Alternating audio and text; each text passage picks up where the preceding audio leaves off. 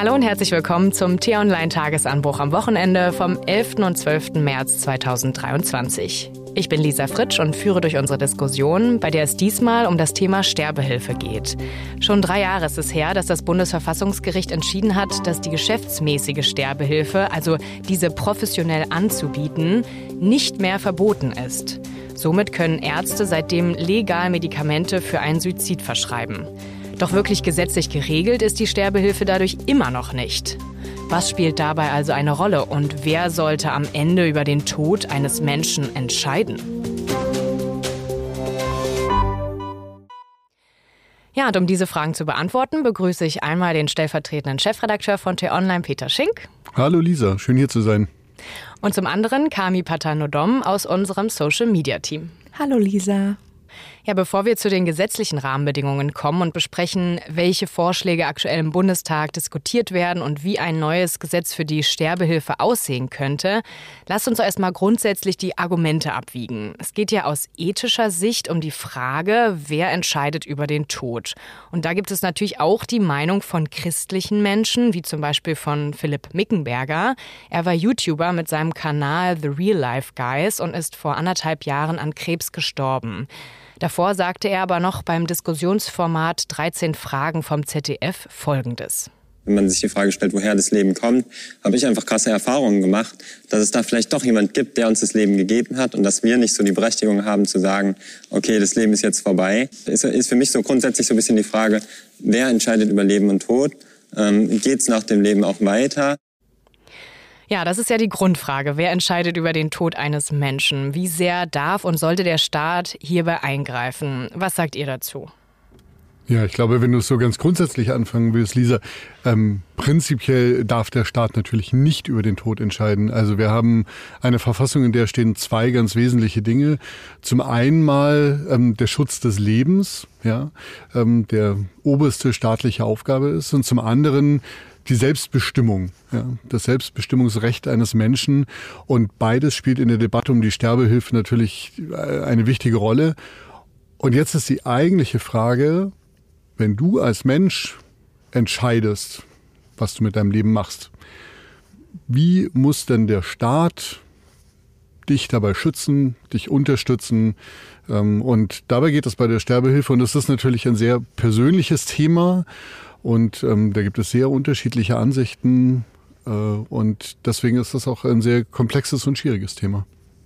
Ja, unterschiedliche Ansichten, aber ja auch unterschiedliche Krankheitsbilder und unterschiedliche Behandlungsmethoden, die da möglich sind.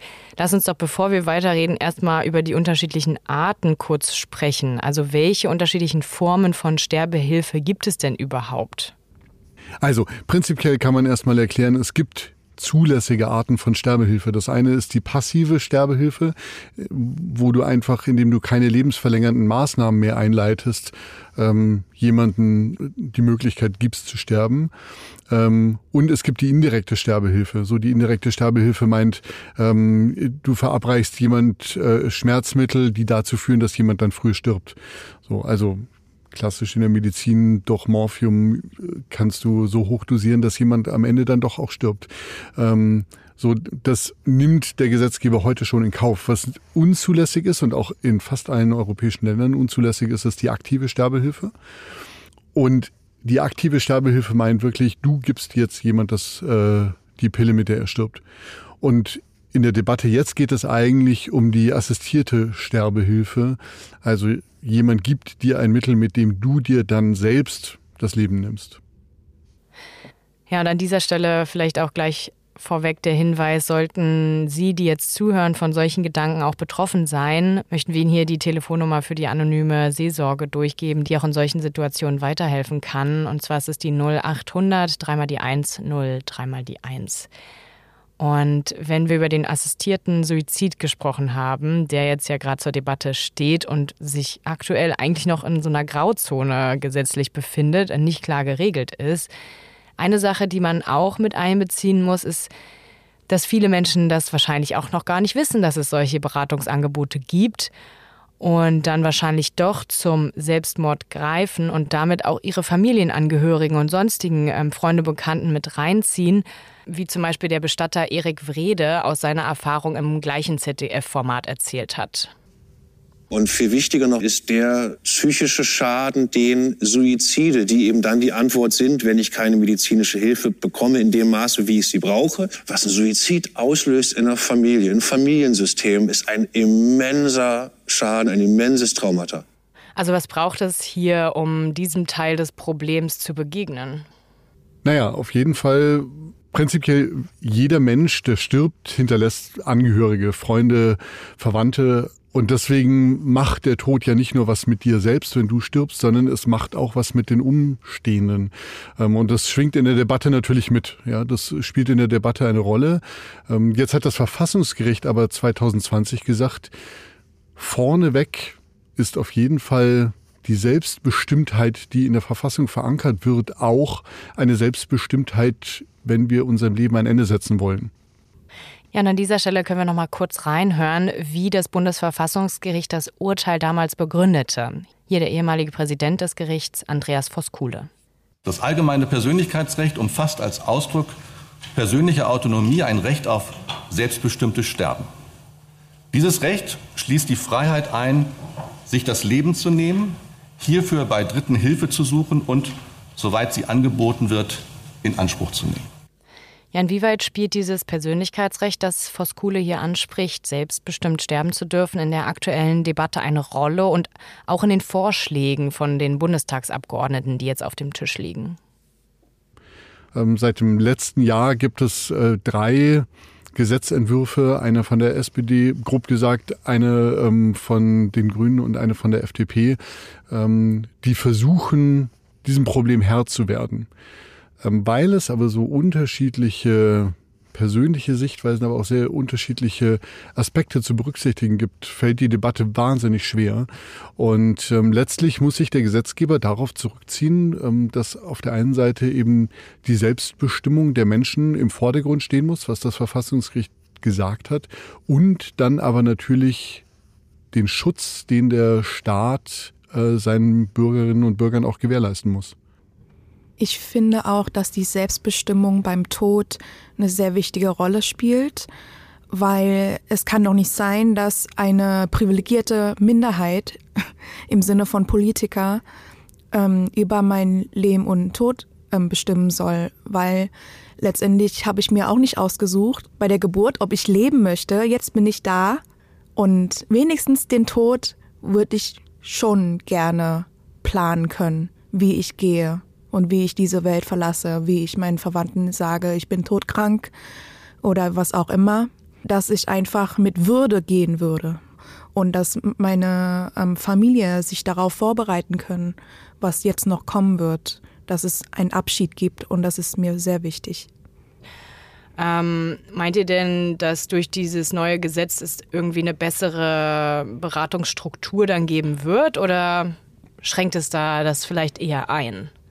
Naja, also die Prävention ist auf jeden Fall natürlich auch ein Anliegen, ähm, der auch in den Gesetzentwürfen zum Ausdruck kommt. Aber ich glaube, du musst schon auch einmal grundsätzlich unterscheiden, äh, wer denn ähm, den Suizid begehen möchte. Ne? Also ähm, ist es denn jemand, der eine Depression hat, also eine Krankheit, ähm, wo man aus ärztlicher Sicht auch sagen kann, eine Krankheit muss auch behandelt werden. Also der Schutz ähm, muss auch dahin gehen, dass jemand Angebote bekommt, ähm, seine Krankheit zu behandeln. Und die anderen ja sehr eindeutigen Fälle, wo Leute am Lebensende körperlich krank sind, leiden, wo man sie von ihrem Leid erlösen möchte. So. Und das ist so das ganze Spektrum der Fälle, die dann am Ende ja auch ein Gesetz behandeln muss. Und ähm, das macht die Debatte auch so schwierig, teilweise ja sehr emotional. Ähm, und der Gesetzgeber muss, auch wenn du sagst, das ist eine Minderheit, aber natürlich ist der Gesetzgeber der, am Ende den Rahmen vorgeben muss. Und deswegen finde ich es auch gut, dass diese Debatte jetzt auch lange geführt wurde. Ähm, ich glaube nur, dass wir auf jeden Fall auch äh, hoffentlich noch in diesem Jahr dann auch wirklich ein Gesetz zur Sterbehilfe sehen, obwohl ähm, ja die Sterbehilfevereine auch sagen, es gibt eigentlich gar nichts mehr zu regeln. Ja, diesen Punkt habe ich auch gelesen in der Recherche und das hat mich so ein bisschen überrascht, aber darüber können wir ja gleich nochmal reden. Nochmal zu dem Punkt mit den psychischen Erkrankungen. Ich finde das auch einen echt wichtigen Punkt und ich finde es auch interessant, dass du hier so ein bisschen in zwei Kategorien einteilst vielleicht. Also es klingt natürlich schrecklich, Menschen in Kategorien einzuteilen, aber gesetzlich ist es halt ähm, eine Maßnahme, die wir ergreifen müssen. Ähm, in Bezug auf die psychischen Erkrankungen hat bei dieser Diskussion im ZDF auch eine Frau ähm, gesprochen und ihre Meinung dargelegt, die selbst mit Depressionen ja lange gekämpft hat und auch darüber ein Buch geschrieben hat. Und ich wollte euch diese Meinung nochmal vorspielen. Ich kenne selbst Depressionen, Angststörungen. Ich kenne viele andere Betroffene. Ich selbst kenne Menschen, die durch den Suizid gestorben sind. Und ich kenne auch selbst Suizidgedanken beziehungsweise auch einen Suizidversuch. Und ich habe äh, spontan im Vorfeld ähm, auf äh, Instagram meine Community gefragt, äh, einfach mal so, Mensch, wenn ihr vor ein paar Jahren in der depressiven Krise die Chance gehabt hättet, ähm, assistierten Suizid, hättet ihr das gemacht? Und wenn ihr aber heute noch lebt, seid ihr froh, dass es das damals die Möglichkeit noch nicht gab. Und zwei Drittel der Befragten haben gesagt, so, äh, sie hätten das wahrgenommen, sie sind aber heute froh, dass es die Möglichkeit nicht gab. Ja, Nora Feeling, die hier gesprochen hat, ist zwar nicht komplett gegen Sterbehilfe, was sie auch nochmal danach betont hat, aber auch eben für mehr Angebote der Suizidprävention, was ja auch bei dem Punkt mit der Beratung, die wir schon hatten, auch ein wichtiger Punkt ist. Was muss man denn dabei beachten, auch in Bezug auf psychische Erkrankte im Hinblick auf die Sterbehilfe? Was würdet ihr sagen?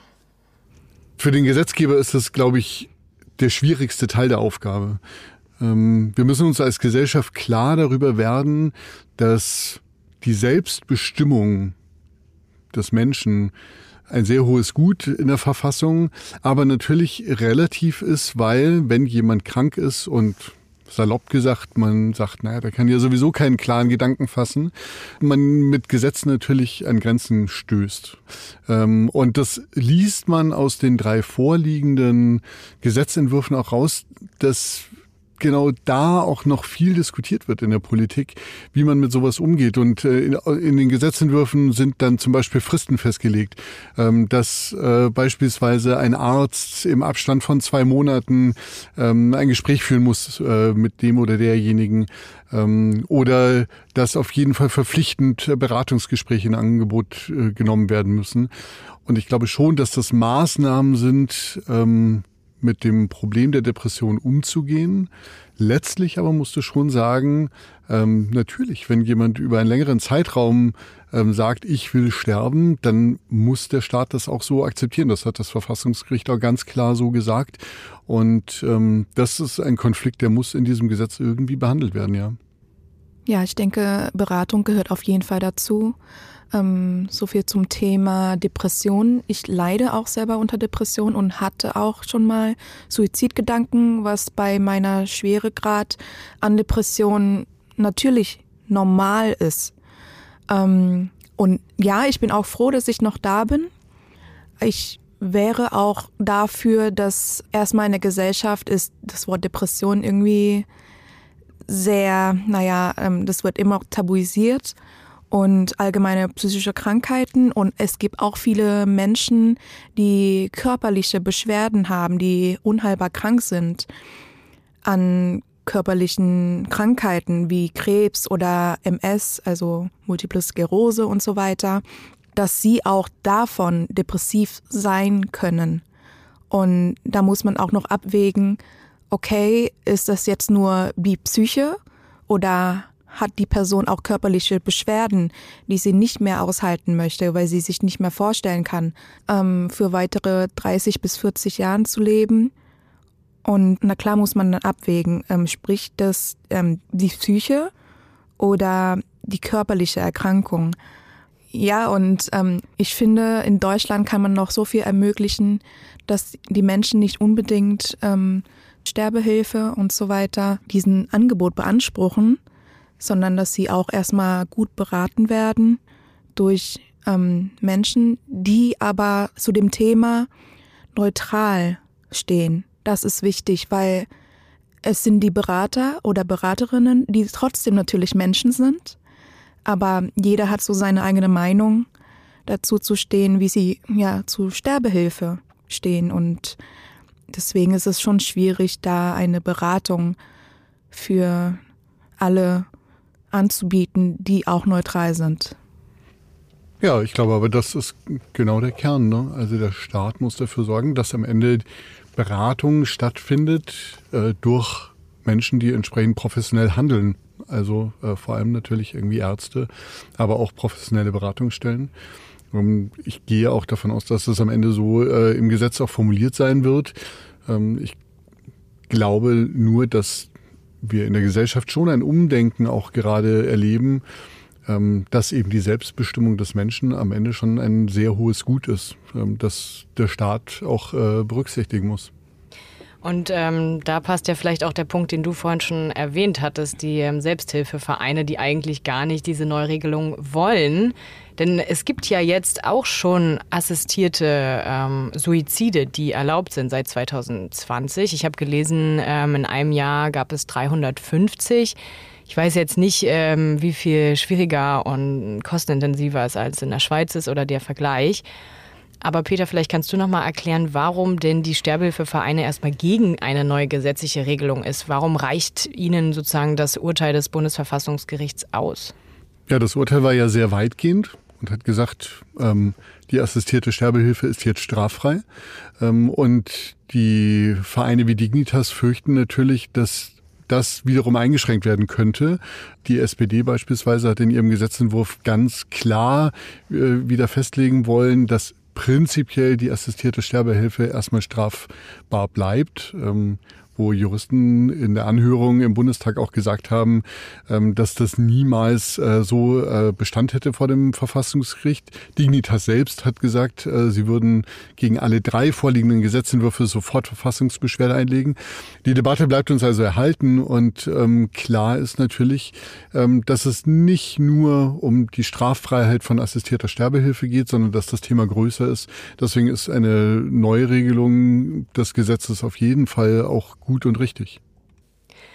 Ja, genau das ähm, finde ich auch spannend, was du gemeint hast mit ähm, dieser Strafbarkeit, die jetzt wieder eingebracht wird durch den Gesetzesvorschlag der SPD. Und in der Orientierungsdebatte hat auch Heike Behrens von der SPD Folgendes dazu gesagt. Suizid darf keine gesellschaftlich akzeptierte Antwort auf soziale Nöte, Existenzsorgen oder Einsamkeit sein. Er muss die seltene Ausnahme bleiben.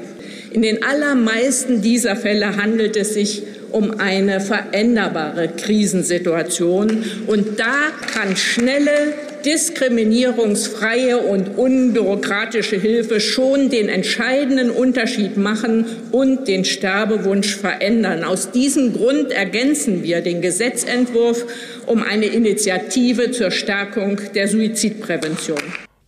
Ja, da sind wir wieder bei der Suizidprävention. Aber ich finde, diese Meinung, die sie dort im Bundestag öffentlich geäußert hat, ähm, das als veränderbare Krisensituation zu beschreiben, ist ja auch schon mal ein Statement. Jetzt äh, mit der Sache, die du, Kami, uns erzählt hast, mit den Depressionen und Suizidversuchen, wie würdest du darauf reagieren? Was braucht man in diesen Krisensituationen, wenn sie sagt, es sind veränderbare Krisensituationen? Wenn ich so darüber nachdenke, wie es mir damals ging, das war 2020, also genau vor drei Jahren, da war für mich in dem Moment nicht veränderbar.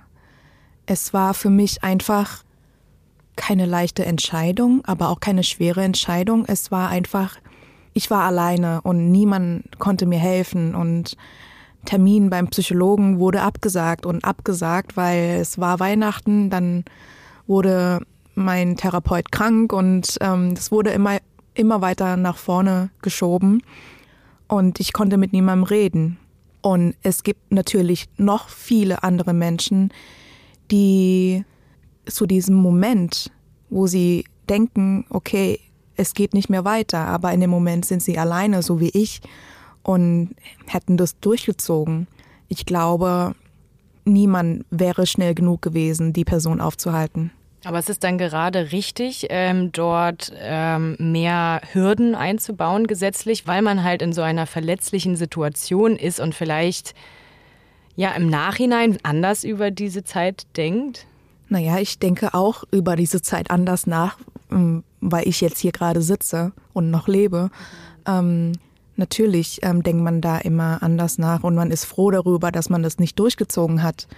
Dennoch ähm, sollte man nicht mehr Hürde einbauen. Ich finde es sehr schade, dass jemand mit Gewalt und Aggressivität durch sich selbst so gehen muss. Ähm, wenn man auf diese Beratungsangebote schaut, ich finde es auch wichtig, dass es nicht nur zwei Monate sind, sondern schon ein Jahr. Man muss sich schon Zeit geben dafür, ähm, denn ähm, Zeit ist auch Heilung, denke ich mir. Und deswegen braucht man auch Zeit, einfach ähm, über diese Situationen hinwegzukommen und nicht mehr daran zu denken.